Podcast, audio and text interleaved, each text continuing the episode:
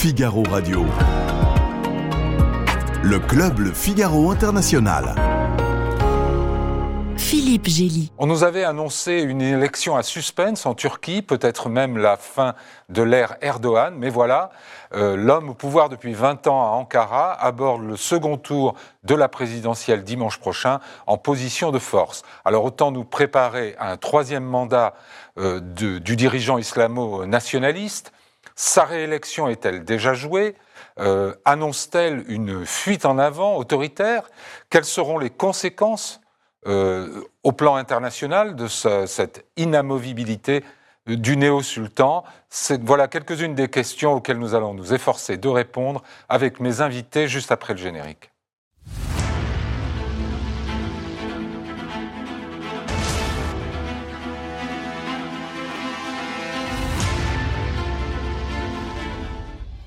Jean-François Colosimo, merci d'être là. Vous êtes philosophe, essayiste, historien des religions et théologien. Vous avez enseigné à l'Institut Saint- Saint-Serge et à l'Institut catholique et vous avez présidé le Centre national du livre de 2010 à 2013. Vous dirigez depuis 2013 l'édition du CERF. Vous avez également co-signé un documentaire en 2019, Turquie, nation impossible, avec euh, Nicolas Glimois, diffusé sur Arte. Et puis je signale votre dernier ouvrage, La crucifixion de l'Ukraine, mille ans de guerre de religion en Europe, paru chez Albin Michel en 2022. Dorothée Schmidt, vous êtes diplômée de Sciences Po, docteur en sciences politiques de la Sorbonne, vous êtes responsable du programme Turquie contemporaine et Moyen-Orient de l'IFRI, et vous êtes l'auteur de La Turquie en 100 questions, dont une nouvelle version actualisée vient de paraître début mai aux éditions Talendier. Delphine Minoui, vous êtes la correspondante du Figaro à Istanbul, après avoir été en poste à- en Iran, en Égypte et au Liban. Vous avez eu le prix Albert Londres en 2006 pour vos articles sur l'Iran et l'Irak, et vous êtes l'auteur de nombreux ouvrages sur ces pays, Iran, Syrie ou encore Libye. Vous vivez en Turquie depuis une dizaine d'années, et votre dernier livre, qui est aussi pardon, votre premier roman, se déroule dans la Turquie du président Erdogan sur fond de répression politique. C'est le combat d'une femme pour essayer de sauver son mari sous le beau titre de L'alphabet du silence, qui est paru en avril dernier chez l'Iconoclaste. Thierry Oberlé, vous êtes grand reporter et rédacteur en chef adjoint du service international du Figaro, ancien correspondant à Jérusalem, auteur de plusieurs livres vous aussi, notamment L'histoire d'une Yézidi, Jinan, esclave de Daesh, paru en 2015 chez Fayard. Alors merci à tous les quatre. Alors cette élection est-elle jouée Euh, Le suspense euh, est-il, euh, enfin, reste-t-il du suspense après le, premier tour, Delphine Minoui? Je pense que c'est euh, plutôt euh, joué euh, d'avance. Autant c'était pas gagné pour le premier tour. C'est vrai que les, les sondages donnaient même le rival d'Erdogan gagnant avec quelques points d'avance. On, va l'a vu, ça a son été- nom parce qu'on devra le prononcer plusieurs fois. Kemal Kılıçdaroğlu. Kil- Euh. On l'a vu que, c'était aussi la première fois, il faut le rappeler quand même, qu'Erdogan ne l'emportait pas dès le premier tour. Il Ouais. en était à son troisième, euh, enfin, à sa candidature pour son troisième mandat euh, présidentiel.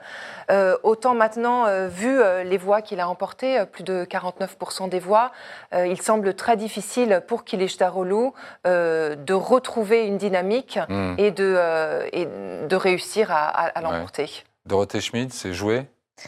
2 millions et demi de voix d'avance pour Erdogan. Je suis un peu moins embarrassée quand on nous pose la question pour le deuxième tour. C'était beaucoup plus problématique avant le premier tour. Effectivement, comme Delphine vient de le dire, on a tous été emportés par une sorte d'enthousiasme, par le fait que l'opposition réussissait à s'organiser de manière un peu crédible pour la première fois. Oui, Erdogan a gagné la bataille pour les législatives. Il lui manque 0,5 points à peu près pour euh, le deuxième tour. les législatives, c'est fini. Ouais, hein. Il a 322 sièges sur 600, donc Mhm. la majorité, avec, ses Avec ses alliés, alliés du CHP, qui est un parti quand même du très... MHP, MHP, pardon. du parti ultranationaliste, Ultranationaliste. avec lequel il a fait alliance euh, depuis Ouais. plusieurs années déjà. Et cette présidentielle, euh, c'est vrai qu'elle a un côté un peu exotique pour des Français, parce qu'en fait, d'abord, c'est simplement la troisième fois que les Turcs votent au suffrage universel Mhm. pour élire le président. Et les deux premières fois, ça s'est joué au premier tour, ce qui peut sembler assez fou. Et là, on est vraiment à ça. Ouais. Jean-François Colosimo, vous, vous n'avez pas été tellement surpris? Non, il ne faut pas dire ça. Je ne suis pas devin euh, et je suis certainement, comme tous les gens qui sont là, on, on ne pouvait que souhaiter la victoire de cette coalition même si elle était, euh, je dirais, très disharmonieuse, même si on ne savait pas comment elle allait faire pour gérer le pouvoir si jamais elle l'obtenait. Mais, mais d'en finir avec Erdogan, on pensait que véritablement les Turcs étaient comme nous. Et, et ils ont montré qu'ils ne le sont pas vraiment. Ouais. Et moi, ce que je retire de, de- de finalement notre surprise, quand même, c'est-à-dire cet écart de, de, de 4 points et demi, quasiment d'ailleurs à quelques, à quelques décimales, une, une victoire au premier tour, c'est que les Turcs restent, malgré tout, alors on avait tout invoqué, l'usure du pouvoir, l'inflation, euh, l'autoritarisme, euh, euh, l'incurie face au tremblement de terre, enfin, etc. Un pouvoir complètement vieux, mais ce pouvoir, malgré tout, je dirais, coïncide, c'est peut-être ça que moi je retire en tout cas personnellement, avec un peu cette quête éperdue d'identité qu'ont les Turcs et que euh, Kiliç Da- Daroglu ne rassurait pas totalement, puisque Mm. avec des intentions très louables, il avait quand même fait appel au fait qu'il est lui-même un Alevi, c'est-à-dire appartenant à une minorité musulmane considérée hétérodoxe par l'islam sunnite, minoritaire mais présente en Turquie et qui a beaucoup imprégné les partis progressistes turcs dans Ouais. son histoire. Et puis d'un autre côté, que les Kurdes, à travers le, le HDP, le, le parti quand même à tonalité kurde affirmée, dont le leader d'Hermitage est en prison, s'était abstenu et puis avait appelé à voter pour lui. Mais on a l'impression que c'est ça dont veulent pas une majorité des Turcs, reconnaître au fond leur diversité, leur histoire, et qu'Erdogan les rassure là-dessus, Mm. que la machine à créer une identité assez artificielle va continuer Mm. à aller à fond et qu'au fond, voilà, ça les rassure. Et puis je crois qu'on a surtout confondu un peu la Turquie urbanisée, euh, qui nous ressemble beaucoup, avec euh, tout ce monde de derrière qui est moins bien connu, et où euh, l'argument religieux en tant que levier conservateur, de conservatisme, compte beaucoup. Hmm. Thierry Oberlé, vous, vous, eu, euh, Bah, je crois qu'il ne faut pas oublier une chose au départ, c'est qu'on ne peut pas comparer une, une élection française ou italienne avec une élection en Turquie, euh, parce qu'elle n'est pas, elle n'est pas aussi euh, juste, équitable et démocratique euh, qu'une élection Mm. française, euh, pour des raisons très simples. C'est qu'il y a eu un virage autoritaire qui date de, de 2015 avec la guerre contre le PKK, puis 2016 avec la tentative de coup d'État.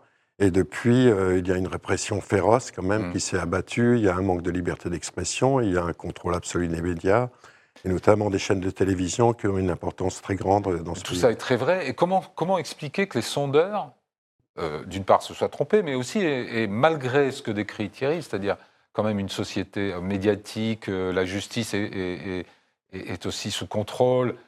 euh, Qu'est-ce qui a fait que les sondeurs nous prédisaient une, une possible victoire de l'opposition, Delphine? Bah, Parce que euh, les, les sondages euh, peuvent aussi être très biaisés en, en Turquie. Il y a des instituts de sondage qui sont plus proches de l'opposition et il y a des instituts de sondage qui sont plus proches euh, du Ouais. pouvoir. Apparemment, il n'y en a qu'un qui avait anticipé. euh, Et ce qu'il faut ajouter aussi, c'est que c'est tous les hésitants, les gens qui euh, Mm. vont vous dire qu'ils vont voter pour l'opposant et Mm. qui euh, se rétractent euh, le jour J et qui vont voter pour le président parce que, comme le rappelait Thierry, moi je pense que c'est ça, on s'est beaucoup posé la question de, du risque de fraude, de manipulation dans les urnes. En fait, la, la manipulation, elle n'a pas besoin d'être dans les urnes, parce que c'est la manipulation des esprits, euh, pas depuis Bien en plusieurs mois, de- depuis plusieurs années, avec Mm. 90% des médias qui sont tenus par euh, le pouvoir, avec un, un musellement euh, non seulement des opposants, mais également des universitaires qui ont été purgés euh, en masse depuis le, le coup d'État raté en, en- en 2016. Donc une société civile qui est de plus en plus étouffée. Et c'est vrai que moi, je m'en suis rendu compte notamment, parce qu'on s'est tous posé la question, après le tremblement de terre, il y avait une vraie colère. Je- Justement, je, ouais, suis retournée à. Karamanmaraş, près de l'épicentre du Là, ils n'avaient pas l'air d'hésiter beaucoup. Voilà, où j'ai senti cette colère il y a trois mois, mais qui s'est, au fil du temps, euh, transformée en, en mythification d'Erdogan, parce qu'il s'est très très bien joué aussi sur cette image du sauveur. Il a obtenu plus de 72% 70% voilà, des voix, des, dans, des- des voix. dans exactement. l'épicentre du séisme. Parce que c'est les, ressorts du, du populisme aussi. Et euh, quand vous vivez sous une tente, que vous avez tout perdu, et Ouais. qu'on vous offre trois repas euh, gratuits euh, par jour, euh, qu'on vous annonce que vous allez avoir euh, une maison qui va ressortir de terre dans, dans moins d'un an, et qu'à côté, euh, il y a cette grandeur, cette nostalgie euh, manipulée de l'Empire ottoman, de cette fierté euh, Ouais. euh, turque, eh bien ça, ça joue. Ça joue à ce moment-là. Arrête- Arrêtons-nous un instant sur ces aspects oui, séisme, je- économie, qui va aussi très mal. Juste un mot, je voulais dire, je Oui. complètement à ce que dit euh, Delphine Minoui. Surtout que Erdogan, au cours de cette campagne complètement inéquitable, hein, à tout point de vue, il a fait campagne sur non pas c'est moi ou c'est lui, c'est mon programme ou le leur. Il a dit est-ce que vous voulez que la Turquie meure avec ces gens qui vont transformer notre pays en, en repère occidental, LGBT, euh, Ouais. euh, qui vont renoncer à tout ce que nous sommes. euh. Il a vraiment fait une campagne sur l'identité en montrant son rival comme en fait un adversaire de cette identité. Ouais. Et je crois que là-dessus, c'est là où il a gagné les hésitants Mais qui n'ont pas voulu d'un monde après l'apocalypse, en quelque c'est sorte, très partagé par les mettant un populistes, vote. n'est-ce pas? Mais bien sûr, Erdo- Bien sûr, je- je voulais juste- Trump Mais- mais- dit euh, ennemi du peuple, c'est la c'est même ça le chose. truc. Il a, il a, il a désigné euh, Daroglu Oui. comme un ennemi de la Turquie. Mhm. Quand même, euh, tu vois, c'est- c'était l'inéquité la plus profonde, elle était là. Dorothée Schmid, l'économie, qui va quand même pas bien du tout, elle n'a pas pesé? Alors, euh, premier point sur les sondages. D'abord, il y a plein de pays où les sondages se trompent parce que Oui. les gens ne font pas ce qu'ils qu'ils ont dit. Mais je pense qu'on avait, on avait deux, euh, il y avait deux électorats sur lesquels on s'est beaucoup penché avant l'élection. Les Kurdes, d'une part, à qui effectivement Demirtas, le patron du, du parti pro-kurde qu'a mentionné Jean-François Colosimo, il est en prison depuis des années, depuis la tentative de coup d'État de 2016. On a Mhm. trouvé un prétexte pour le mettre en prison.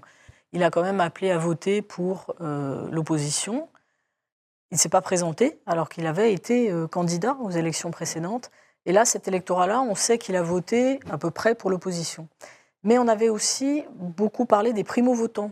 Il y avait, je sais Cinq pas combien, millions, de je 5 crois, millions de ouais. primo-votants. de jeunes. euh, Ce Ah, que je- vois dans les discussions que j'ai pu avoir en Turquie avant l'élection, on est parti une semaine euh, avec mon équipe, on est allé notamment à Konya, qui est une ville très euh, conservatrice du centre. Donc on a beaucoup échangé d'impressions avec Delphine sur Marash et Konya, qui sont mhm. deux villes à l'électorat AKP en fait.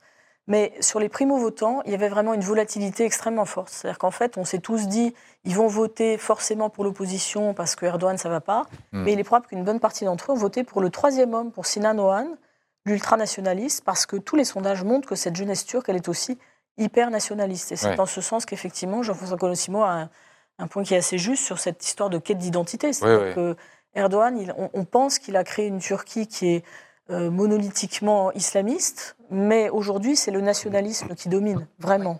on, on- on va revenir là-dessus. Un mot sur l'économie. Pourquoi D'abord, L'économie. quel est l'état réel de l'économie Alors, on ne sait pas très bien, en fait. C'est-à-dire qu'on sait que la Turquie est au bord de la crise, c'est arrivé Oui. beaucoup de fois. Euh, 180 milliards de dettes à court terme, 100 milliards de réserves, c'est Ouais. pas très bon. elle est tenue à bout de bras par euh, les négociations avec Vladimir Poutine qui leur consent des délais de paiement sur l'énergie, Oui. sur pas mal d'argent de trésorerie qui est venu, y compris en, sous forme d'aide humanitaire après le tremblement de terre. Il y a eu des dons absolument énormes venus de- des États du Golfe. Certainement beaucoup d'argent gris ou noir qui vient de Russie aussi. On a des, euh, parmi les, les candidats de l'opposition certains qui évoquent vraiment des, des masses d'argent dans les réserves de la Banque centrale qui ne sont pas identifiées, dont ils disent qu'ils pensent que c'est de l'argent russe. Mhm. Donc en fait, beaucoup d'expédients qui ont été accumulés pour tenir jusqu'à l'élection. Donc maintenant, tout le monde se demande, la bourse d'Istanbul est en chute, tout le monde se demande si on va à grande vitesse dans le mur maintenant, si Erdogan est réélu, parce qu'il n'y a plus aucune confiance des investisseurs étrangers occidentaux. Et l'économie turque, jusqu'à présent, elle dépend encore beaucoup de l'Union européenne. Donc ce que vous dites, c'est que les électeurs n'ont pas tenu compte de la situation, alors qu'ils la subissent directement. Il y a une inflation très élevée, la livre Oui. turque. Mais je pense qu'il y a une anxiété qui est encore beaucoup plus forte que ça sur la, la préservation de la Turquie comme pays. Euh, cette espèce d'angoisse, d'anxiété du séparatisme qui revient depuis 100 ans en permanence, la question kurde qui était vraiment extrêmement clivante dans le débat, et puis le choix de la Turquie de rester neutre sur la crise russo-ukrainienne, dont il est fait vraiment crédit à Tayyip Erdogan. Et ça, c'est très important. Delphine, sur l'économie, dans la vie quotidienne Ben, moi, ce qui me frappe, c'est que oui, l'économie va très mal. C'est-à-dire que quand vous allez faire vos courses au supermarché, euh, les gens comparent les prix, ils en sont aux légumes prêts à mettre dans, dans le cabas. Mais euh, c'est là la force des ressorts du, du populisme en termes économiques. C'est-à-dire que euh, quelques semaines avant le scrutin, euh, Erdogan n'a cessé euh, d'augmenter les salaires, de proposer euh, euh, des pré-retraites. Euh, Dorothée parlait des primo-votants. Euh, il y a une tactique, et ça je m'en suis rendu compte hein, dans les provinces, qui a très très bien marché. Euh, il a vraiment ciblé sur les jeunes qui allaient fêter leurs 18 ans. Mhm. Il les identifiait, et ça c'est la force de l'AKP, il faut le rappeler, un, parti qui est au-delà d'un parti, c'est aussi une sorte d'association qui est euh, imprégnée dans toute la société, 11 millions de membres à travers le pays, c'est huit fois plus que pour le CHP, donc le parti de, l'opposition.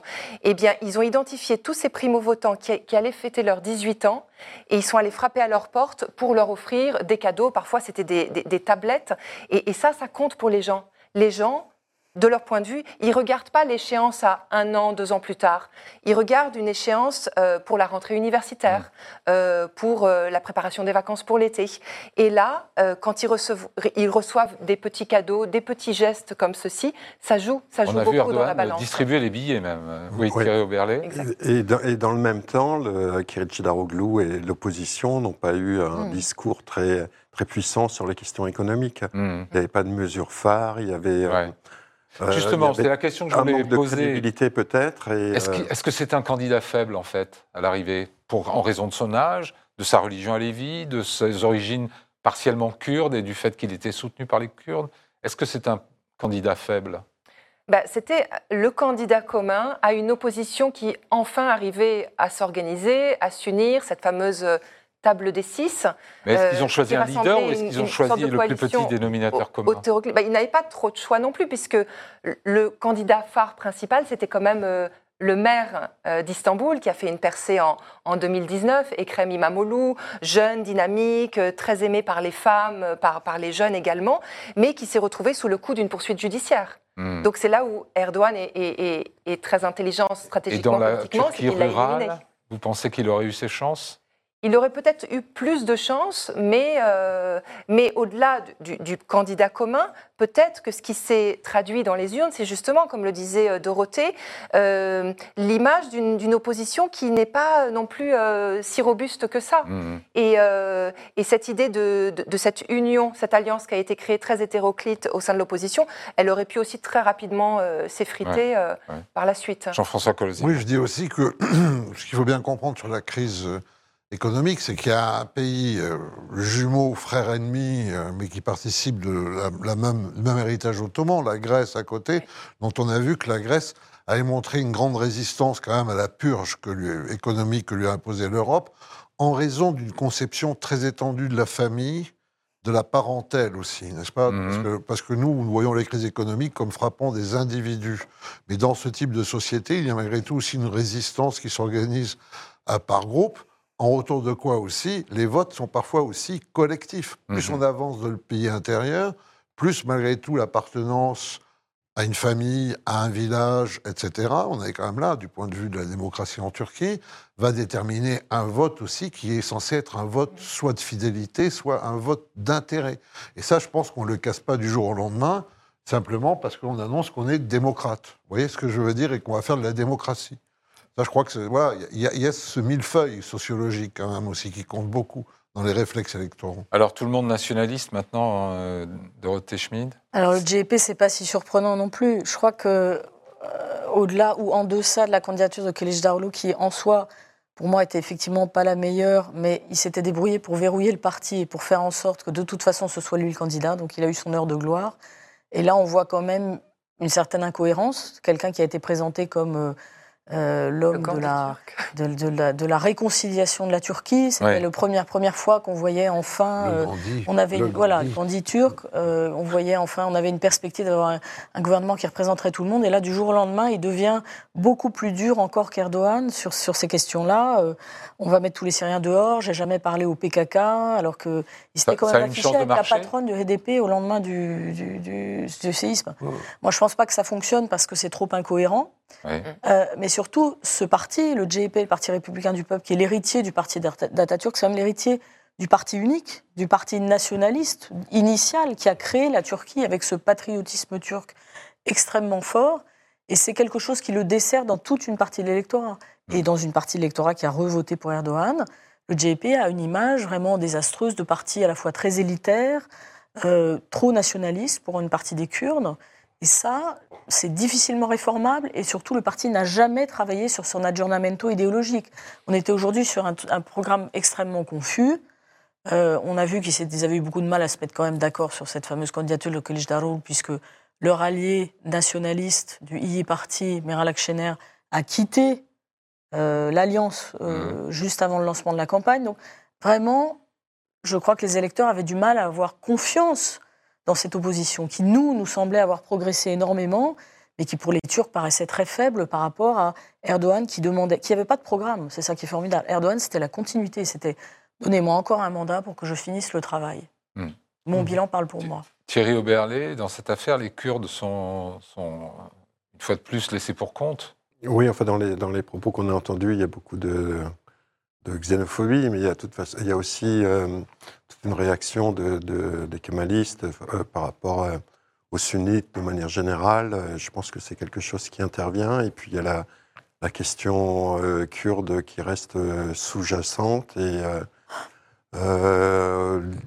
les Kurdes eux-mêmes, ils, ont, ils ont quand même... ils sont rentrés dans ce jeu parce que aussi euh, il y a une sorte de lassitude aussi au Kurdistan euh, turc, si on peut l'appeler ainsi, euh, vis-à-vis de, de la politique et de la radicalité de manière générale. Mm. Et ils se retrouvaient dans ce candidat. Et euh, maintenant, ils se trouvent un peu pris Un peu orphelins. en, porte-à-faux même. Ouais, ouais. Hmm. Alors on en vient à notre deuxième point, parce que, euh, bon, Erdogan réélu euh, dimanche prochain, est-ce que euh, on, a, coutume d'entendre la prédiction universelle d'une fuite en avant encore plus euh, vers une dérive autoritaire. C'est ce à quoi vous attendez, Delphine? Ben, on y est déjà bien ancré dans la Ouais, c'est ça. dérive euh, autoritaire, c'est-à-dire qu'il lui reste plus grand-chose à faire hein, Ah. Euh, ça va lui permettre de, de consolider son pouvoir, euh, qu'il n'a cessé de renforcer euh, depuis le coup d'État raté de 2016, euh, depuis la réforme de la Constitution en 2017, Mhm. où on est passé d'un régime parlementaire à un régime présidentiel. Euh, il a la main sur les leviers principaux euh, de l'État. Il a un grand pouvoir maintenant par rapport à, à l'armée qu'il a énormément purgé.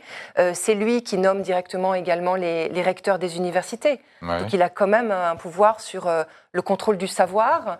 Euh, pour certains disent, certains disent pour pouvoir asseoir encore plus cette idée aussi d'une génération pieuse, comme il l'appelait de, de ses voeux. Mais au-delà de ça, c'est cette idée chère à Erdogan aujourd'hui, vraiment de l'islamo-nationalisme en marche, avec donc une patrie forte, une identité musulmane mais sunnite. On évoquait l'alévisme qui pour lui est hétérodoxe. D'ailleurs, Ouais. euh, il a quand même traité Kirish Daroglu euh, d'ivrogne pendant, euh, pendant la campagne électorale, sous-entendu, tu n'es pas un bon euh, musulman. Et l'autre élément qui est très important, parce que c'est son rapport à la société, c'est la famille et la femme vue à travers le prisme justement familial, mais pas sociétal. Mhm. Il faut rappeler, en ce qui concerne en effet le- la question féminine, que c'est aussi Erdogan qui a retiré, euh, il y a quelques années, la Turquie de la, la Convention d'Istanbul, qui était censée défendre les femmes par rapport aux, aux- aux men- aux violences masculines. Donc je pense que c'est tout ça qui maintenant, finalement, tout simplement, va, va se renforcer. Il n'a pas besoin de, de faire plus. Oui, il n'y a plus d'institutions indépendantes en Turquie? Non, enfin, moi je suis d'accord encore avec Delphine Minoui. Qu'est-ce qu'il lui reste à faire? À, Les juges, c'est complètement On ne sait pas contre Ouais. quoi, euh, l'extradition de Gulen, Fethullah Mhm. Gulen, euh, qui lui a permis à un moment de prendre le pouvoir, en tout cas d'entrer dans l'appareil d'État. Les Gulenistes sont des islamistes un peu trotskisants, entristes, quoi. non, mais il faut le dire. Ouais. Euh, bon, euh, de mettre Kirilich Daroglu et Madame Akşener, ses opposants, euh, en prison d'un côté de Dermitage, qu'est-ce qu'il peut faire d'autre? Pour ce qui est du bouclage du pays, Mais- c'est assez simple. Tous ceux qui en Turquie pouvaient penser ou agir contre lui, soit ce sont des morts, soit ce sont des prisonniers, soit ce sont des exilés. Mais- Donc, euh, je veux dire, il reste quand même. Mais ce n'est pas, quelqu'un, ce n'est pas quelqu'un de stupide, donc il va voir que la moitié du pays, ou presque, est Ah, on quand même a réussi à s'unir contre lui. Est-ce qu'au contraire, un troisième mandat d'Erdogan ne pourrait pas euh, amorcer une, Son problème, c'est les Kurdes. un assouplissement je pense que c'est. Enfin, Mhm. Oui. Vous allez nous le dire mieux, Mhm. mais Mhm. que moi, mais je pense que. C'est-à-dire quand l'ennemi même- de l'intérieur. Je, je pense quand même qu'il n'a rien résolu des Kurdes et que tant qu'il n'y aura pas de résolution des Kurdes, il n'y aura pas de Turquie paisible et pacifiée Hmm. et que de ce point de vue-là, alors là, il semble avide. quoi. Là, Dorothée, il a pas- il a Dorothée pas d'idée, Schmitt. En tout cas, sur les, programme. sur les institutions, euh, nous, on a fait des entretiens avec euh, pratiquement tous les partis politiques. Dans l'opposition, les seuls points sur lesquels les gens se, re- se re- retrouvaient, à part le fait qu'il fallait mettre les Syriens dehors, c'était sur le fait que la justice n'est pas indépendante en Turquie et que la réforme de la justice est indispensable parce qu'après 2016, il y a eu des purges massives, il y a eu des promotions de très jeunes euh, magistrats qui se sont retrouvés du jour au lendemain à gérer des milliers de, de procès de gulenistes. Il y a un film intéressant en ce moment euh, sur les écrans qui s'appelle Burning Oui. Oui. Qui, qui montre justement un jeune Oui. magistrat. euh, Et donc, euh, et en donc on, a, on, a, on, a un, on a une vraie, euh, vrai problème d'équilibre des institutions, effectivement, parce qu'elles ont été acapéisées. L'armée a été acapéisée aussi. Mmh. Alors, dans le passé, l'opposition comptait aussi sur l'armée pour faire des coups d'État. Moi, j'ai quand même Mmh. entendu les kémalistes pendant des années dire Erdogan ne va pas s'en tirer comme ça, on va avoir un bon coup d'État. Bon, hop, 2016, ça n'a pas réussi. Et ça, c'est un grand moment de la geste erdoganienne d'avoir résisté à ce coup d'État en 2016. C'est encore extrêmement mis en scène, c'est entré immédiatement dans les manuels d'histoire. Ouais. Et effectivement, je pense que le point central, c'est la question kurde, parce qu'elle a une dimension intérieure et une dimension internationale. La dimension internationale, elle fait intervenir les États-Unis, la Russie, euh, l'Iran, euh, potentiellement euh, des alliés des pays arabes qui sont en train de réintégrer Bachar el-Assad dans le concert des nations arabes. Donc on a là vraiment un point de faiblesse de la Turquie. Quand on parle avec des diplomates turcs, le discours est extrêmement radical sur le PKK, mais on sent très bien qu'il y a un doute en réalité, Hmm. parce qu'ils ne savent pas comment ils vont s'en donc débarrasser. un assouplissement vous paraît illusoire ou? Non, mais comme l'a dit Delphine, il n'a pas besoin d'aller tellement plus loin. Effectivement, tout est, Ouais. tout est déjà en place. Donc, euh, c'est Ouais. déjà extraordinaire que l'opposition ait réussi à faire un aussi bon résultat finalement aux élections à partir du moment où, effectivement, elle a peu de place dans la société. Est-ce qu'il n'y a pas certaines fiertés euh, apportées par Erdogan aux Turcs qui sont finalement légitimes Le nouveau porte-aéronef, la voiture électrique, euh, TOG, je crois, euh, euh, les drones vendus dans le monde entier. Enfin, est-ce qu'il n'y a pas des causes de, de fierté légitimes euh, euh, Oui. apportées par, par Erdogan à, Alors là, dans la liste, y Turcs du légitime et du moins légitime parce qu'il y a Ouais. du bluff et il y a du vrai. Donc, c'est un peu Qu'est-ce ça qui est le du bluff? Dites-nous. Ben, la voiture électrique, on ne sait pas Ah, la très bien voiture électrique, c'est la Madame- Non, Erdogan Elle, existe, mais oui, voilà. Mais c'est c'est la seule qui roule, Madame Erdogan c'est est ça très impliquée à Konya. On nous a aussi dit que Konya était la ville la plus propre de Turquie, c'était celle qui suivait le mieux le programme de euh, Turquie zéro déchet lancé par Madame Erdogan. Donc ça, c'est pour Mhm. montrer qu'effectivement, c'est il y a un sujet familial aussi chez Erdogan. Mais Je pense qu'en effet, Et- c'est important d'entendre ce que nous disent euh, une grande moitié de, de la Turquie, euh, c'est-à-dire que euh, Erdogan, non seulement euh, il, il donne une fierté euh, à de nombreux euh, citoyens, oui, il y a les avancées spectaculaires, euh, on peut citer même tout simplement les, les drones. C'est vraiment devenu le fleuron de l'industrie euh, militaire euh, euh, turque, la construction de ponts, la construction d'aéroports, cet hôpital qui vient juste de ressortir de terre tout flambant neuf, flambant neuf dans la ville d'Ataï, qui a été Ouais. complètement euh, sinistré par, par, par le tremblement de terre.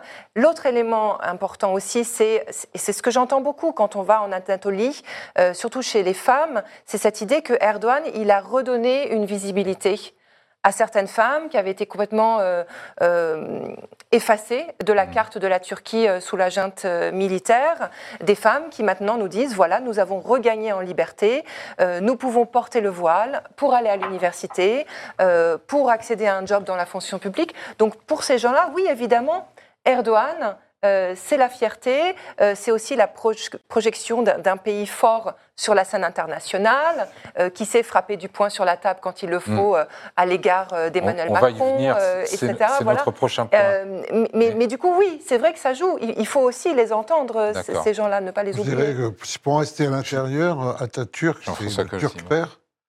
Mais euh, Erdogan, c'est un peu, je ne sais pas comment on dirait en turc, euh, Kardeş turc, c'est le frère turc, c'est le grand frère. C'est le grand C'est pas le frère. père comme Atatürk, mais c'est le grand frère protecteur. C'est celui qui descend dans la rue, qui chasse les voyous, qui Mhm. distribue euh, de l'argent pour que les gamins aillent à la fête foraine. C'est le grand frère. Et ce grand frère euh, qui est agressif avec euh, les ennemis réels ou imaginaires de la Turquie, eh ben, ça marche dans l'imaginaire turc. On l'aime aussi. Il faut quand même se rappeler aussi que c'est un orateur. hein. Ouais. C'est un orateur, c'est un véritable orateur qui mélange l'argot de la rue et des grossièretés innommables avec de la poésie ou des sourates du Coran. Il, il sait parler aux gens. Ça aussi, les gens aiment. Il, il est un conteur de Mm. son propre imaginaire turc avec beaucoup de succès et de virilité. Ça, Ouais. c'est aussi un argument pour les Turcs, que ce soit des, des Turcs ou des Turcs. C'est un, c'est un être viril. Et ça, la virilité reste une valeur en Turquie. Ça compte. Thierry Oberlé, euh, en dépit de tout ce qu'on a dit sur Erdogan, Mm. est-ce que, à l'inverse, ou parallèlement, la société civile n'a pas démontré sa résilience, et peut-être aussi pour l'avenir euh, Parce qu'avec tous les atouts qu'avait le, pou- le- le pouvoir euh, dans la main, finalement, on a, on a une société turque qui, qui arrive à se faire entendre. Elle réussit bien sûr à se faire entendre, mais euh, à quel prix?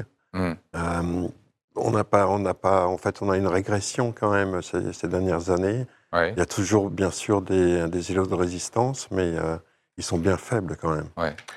Mais Delphine Minouy Mais moi, ce qui me frappe, hein, quand même, euh, pour revenir à cette question de la résilience, c'est que euh, quand bien même la chape de plomb ne cesse de s'imposer, il il y a des, des, des fils parallèles qui se retissent à travers le pays.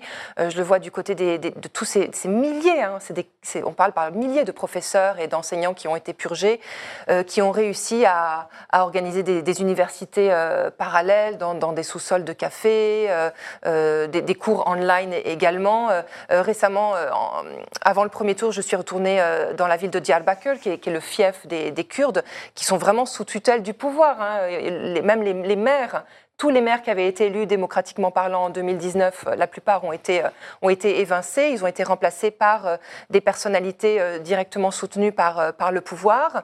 Il y a eu une énorme rafle, entre guillemets, antiterroriste qui a été menée à quelques jours du, premier tour de, de, de l'élection.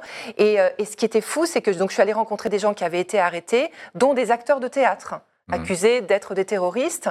Et bien, dès le lendemain, ils étaient à nouveau sur les planches, ils jouaient, euh, il y avait une salle comble, comme s'il y avait un accord tacite aussi au sein de la population. Se dire que même si, si on va nous retirer, quand bien même on nous retire nos droits, on va continuer tant bien que mal à essayer de, de nous organiser en, en parallèle. Donc, c'est deux mondes parallèles qui coexistent, en fait. Et ça, c'est les Kurdes. d'accord. Ils sont assez forts pour faire de la politique, finalement. C'est-à-dire qu'ils se sont aguerris Aussi. progressivement. Ils ont des partis. Ils, sont, ils ont fait campagne sous les couleurs d'un autre parti parce qu'ils pensaient que leur parti allait être intéressant. Ils ont toujours un parti d'avance, en fait. Ils sont obligés d'avoir un parti d'avance.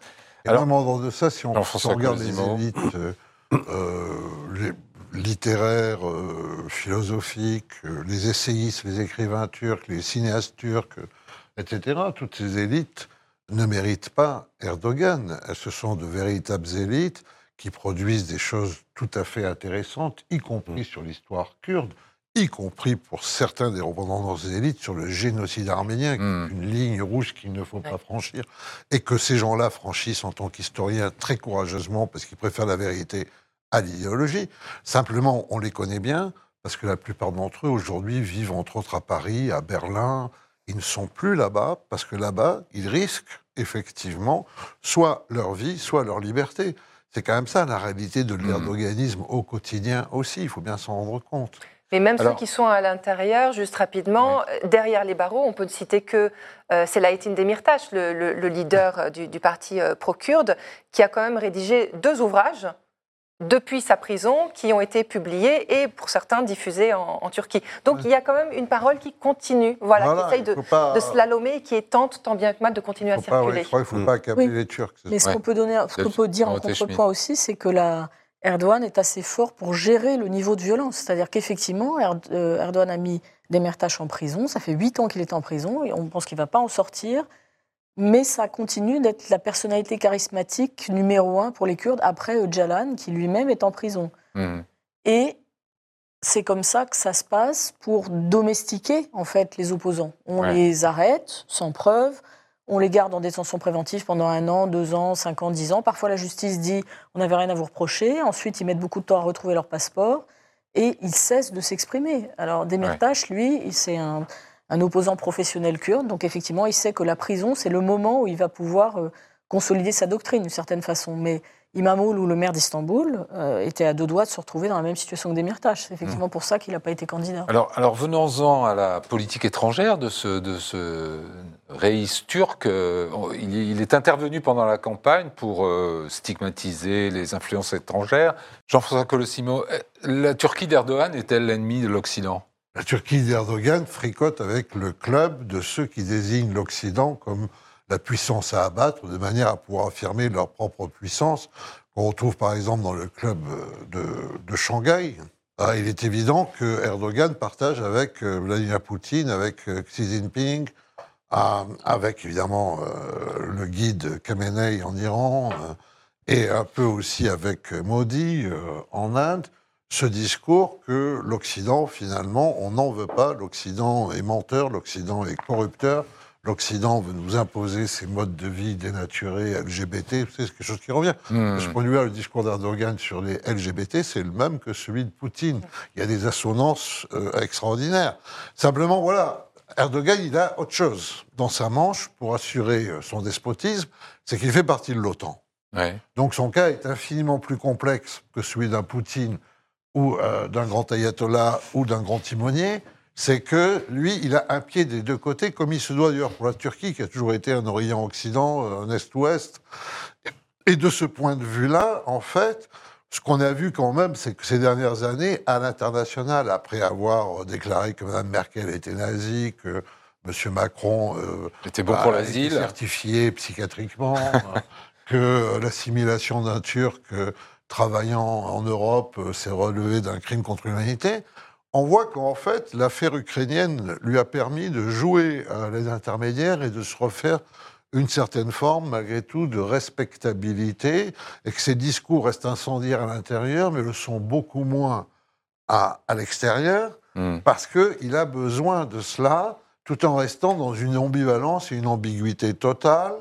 Et je crois que la grande inconnue qu'on a avec lui, tout simplement, eu égard à sa, sa situation économique, forcément un avis qui sera partagé ici, c'est que euh, à quel moment, pour moi, la, question c'est à quel moment va-t-il résolument se tourner vers la Chine, se rappelant que les républiques turcophones d'Asie centrale, la Chine est aussi euh, un acteur.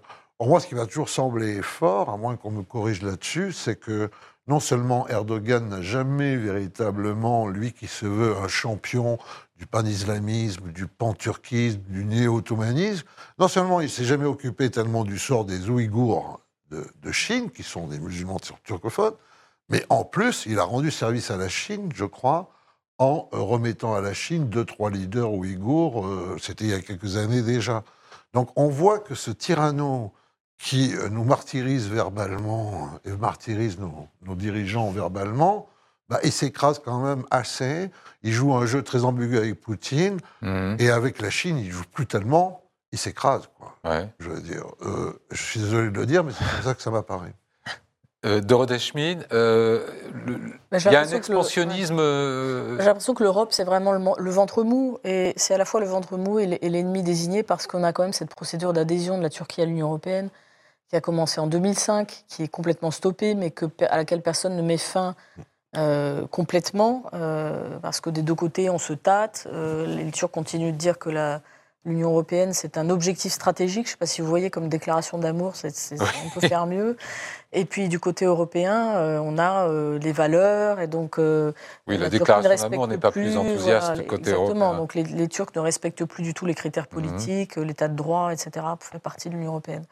Je pense qu'avec les États-Unis, la relation est beaucoup plus ambivalente parce qu'effectivement, euh, si la Turquie est dans l'OTAN et qu'elle y reste, c'est parce que les États-Unis auront besoin de la Turquie à la fois au Moyen-Orient, mais aussi en mer Noire face à la Russie bientôt. Je pense qu'avec la, la Chine, la Chine est beaucoup plus loin. En réalité, les, ra- les rapports de la Turquie avec les pays euh, asiatiques sont. La Turquie étant, pouvant être considérée elle-même, c'est Nicolas Sarkozy qui l'avait dit en premier, comme un pays complètement asiatique, Ouais. à l'exception d'une petite partie de son territoire. En fait, la Turquie n'a pas beaucoup de rapports avec la- l'extrême-orient. Effectivement, maintenant, elle est en train de pousser ses pions en Asie centrale parce qu'elle a bien compris que la Russie était en train de s'affaiblir à cause de cette guerre en Ukraine. Et c'est ce sur quoi Erdogan table en ce moment, c'est quand même sur un affaiblissement durable de la Russie. Et j'ai été dans plusieurs formes de sécurité à Istanbul récemment, où j'entends des discours très pro-OTAN.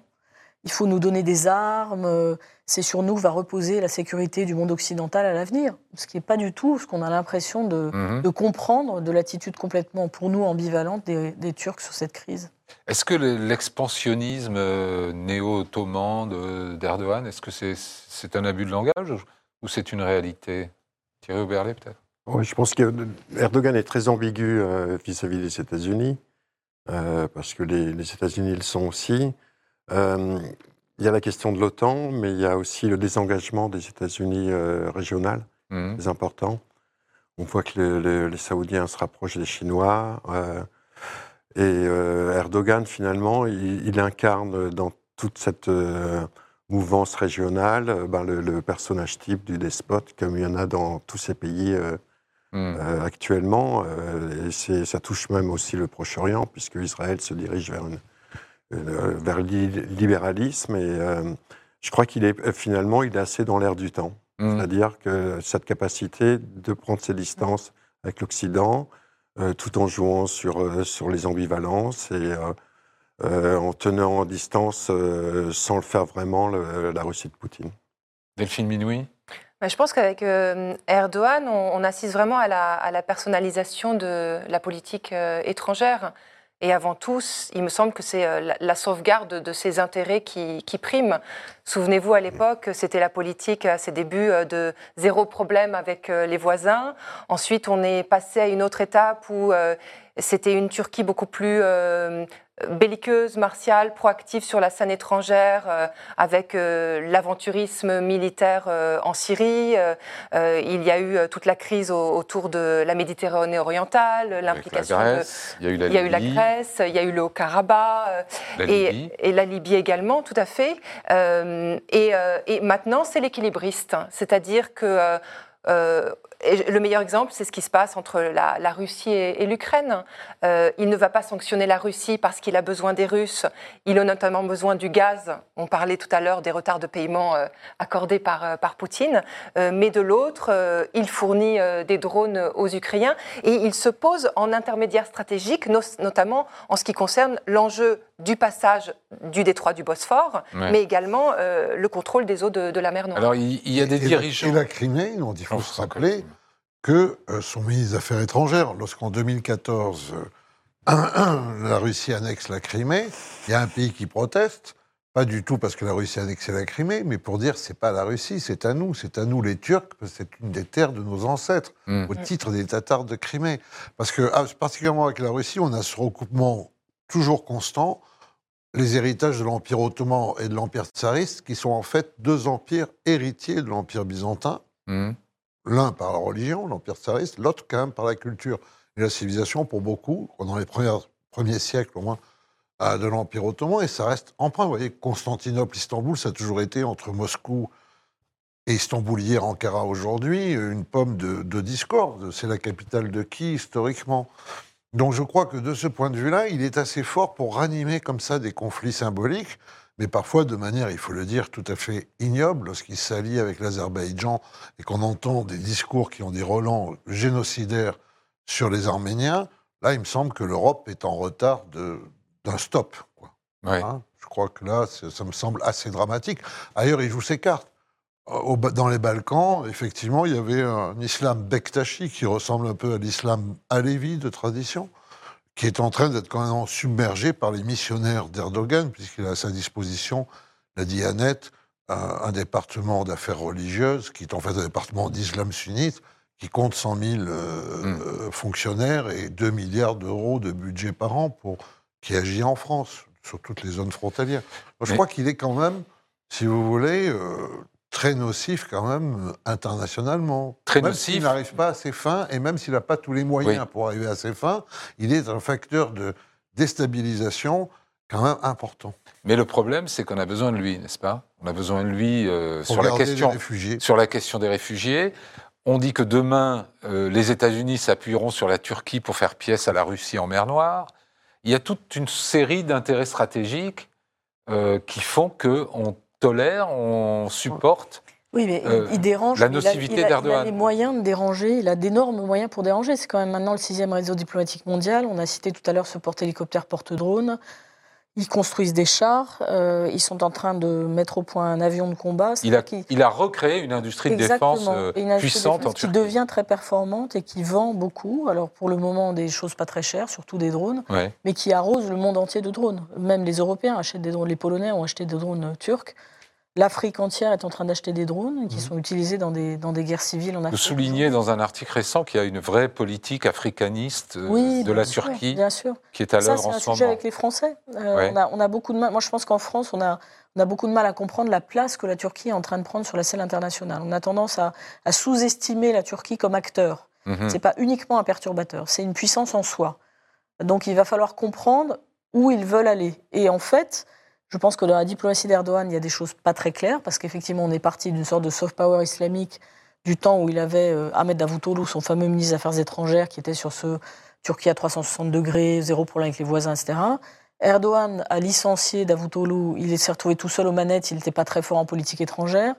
Il est devenu très agressif. On a eu la réactivation de tous ces conflits symboliques, matériels. Le, la Grèce, qui, soit dit en passant, on a des élections en Grèce, c'est les deux nationalismes en miroir en ce moment, hein, vraiment.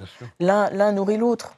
Et puis, au bout d'un moment, Erdogan a compris qu'il n'avait pas les moyens de s'affronter au monde entier. Et là, il est revenu aux fondamentaux de Davutoglu, qui sont euh, cette diplomatie euh, de révolution internationale, de, de, défense des droits des grands pays émergents et aussi de médiation. Ils, veulent créer une académie de la médiation en Turquie. Et mhm. tous les ans à Antalya, il fait un énorme forum diplomatique où il rassemble tous les chefs d'État, et notamment africains, qui viennent et ils organisent des ateliers où euh, on était à deux doigts de la réhabilitation des talibans il y a deux ans. Euh, on a été à deux doigts d'une rencontre entre les ministres russes et ukrainiens quelques semaines après le déclenchement de l'offensive en Ukraine.